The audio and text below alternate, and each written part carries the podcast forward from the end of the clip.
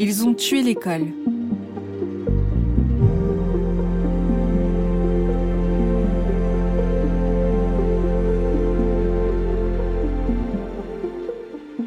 Chapitre 9 Maltraitance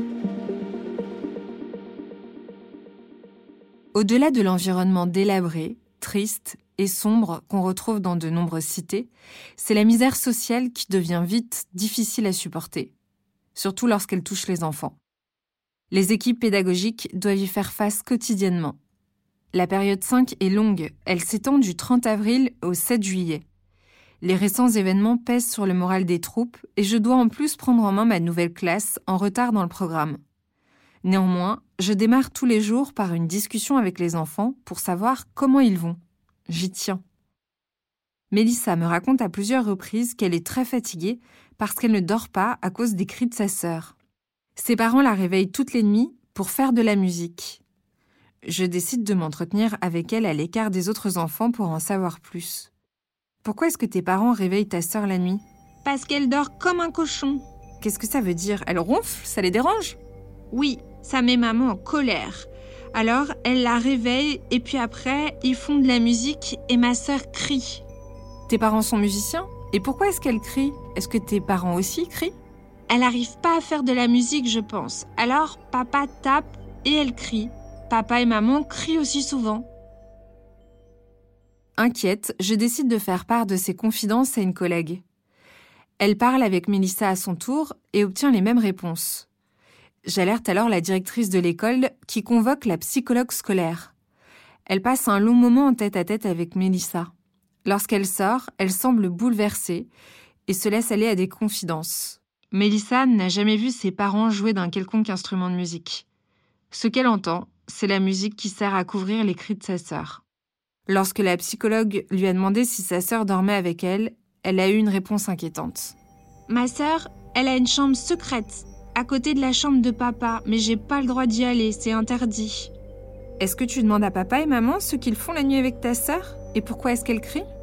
Maman dit que c'est mal ce qu'ils lui font. Papa et maman disent tout le temps qu'ils vont arrêter bientôt, mais ils mentent parce que ça s'arrête jamais. La psychologue soupçonne des violences physiques, voire sexuelles. Elle a l'intention de faire un signalement directement auprès du juge, dispositif d'urgence, et demande à s'entretenir avec la grande sœur.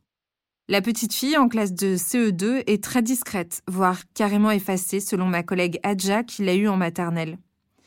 Elle décrit une enfant mystérieuse et se remémore des propos incohérents lorsque la petite fille évoquait ses parents. Interrogée par la psychologue, la sœur de Mélissa donne une toute autre version des faits. Je dors avec ma mère et ma petite sœur dort avec mon père. Les cris qui empêchent sa sœur de dormir? Il s'agirait des cris du bébé d'un voisin. Impossible d'en savoir plus. Comme la psychologue a annoncé un signalement d'urgence, la directrice Séverine me prévient. Les policiers contactés par les services sociaux vont certainement venir chercher ton élève dans la journée. J'ai le cœur déchiré. Je prends brutalement conscience que je viens d'enclencher une procédure qui va certainement séparer une petite fille de ses parents. Pendant la pause déjeuner, la directrice me lance d'un ton étonnamment dégagé.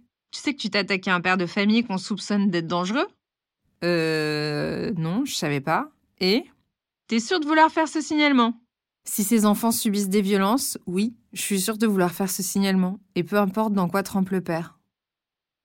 Tout l'après-midi, je redoute la venue des policiers. Mélissa, d'ordinaire joyeuse, est très perturbée. Elle se met en boule dans un coin de la classe et refuse de parler. Elle est triste. Elle commence à prendre conscience que ce qu'elle vit n'est pas normal. À cause de ses confidences, ses parents risquent d'avoir des problèmes. Le temps passe et toujours pas de police. Arrive l'heure de la garderie. Je demande à la directrice si elle a du nouveau.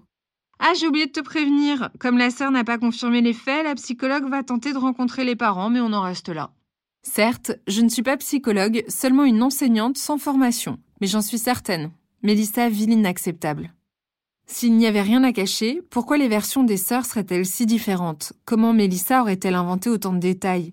Et cette histoire de musique? En enterrant les poursuites, nous enterrons aussi notre intime conviction et renonçons à notre devoir d'adulte censé protéger les enfants. Dans la semaine, la mère de Mélissa se pointe en furie dans ma classe et me demande de manière agressive et dans un français très approximatif Problème, Mélissa Problème? Euh, oui, votre fille est très fatiguée, madame. Tellement fatiguée que je lui ai permis d'aller faire la sieste hier avec les tout petits. Cette mère agrippe sa fille devant moi. Madame, le problème, ce n'est pas que Mélissa fasse la sieste, le problème, c'est qu'elle ne puisse pas dormir la nuit. Un enfant a besoin de repos.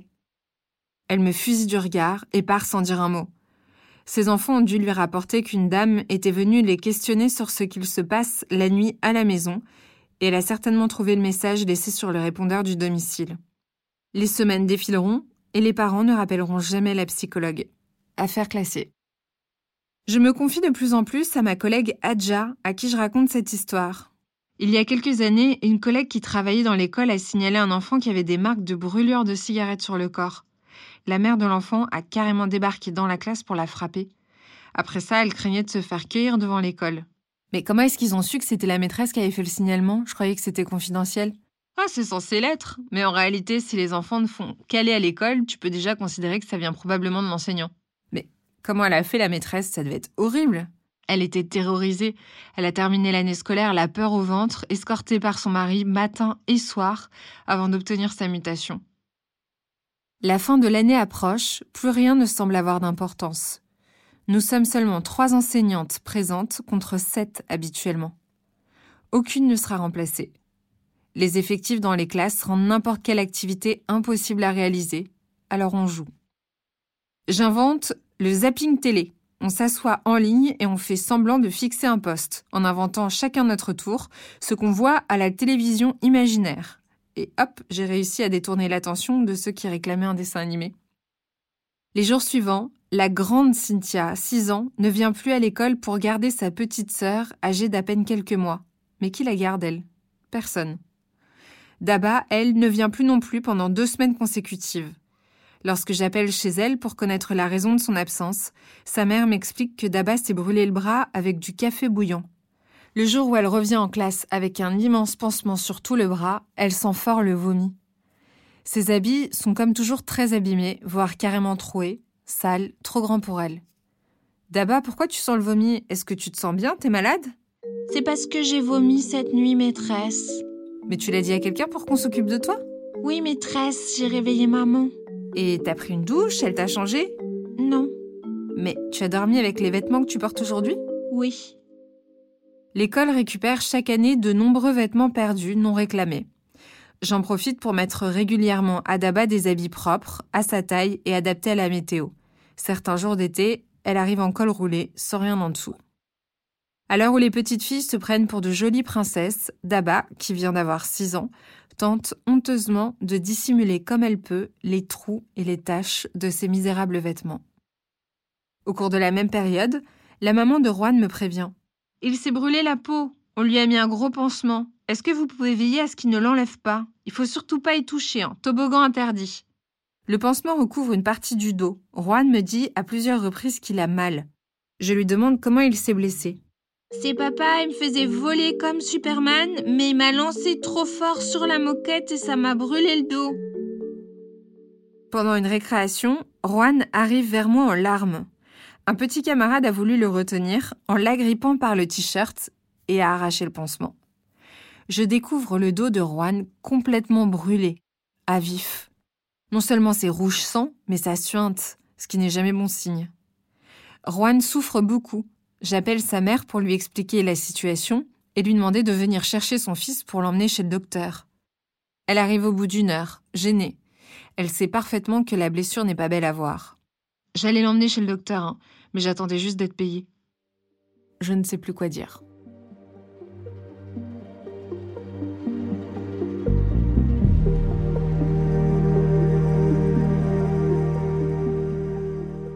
La suite de mon témoignage d'enseignante contractuelle dans le prochain épisode.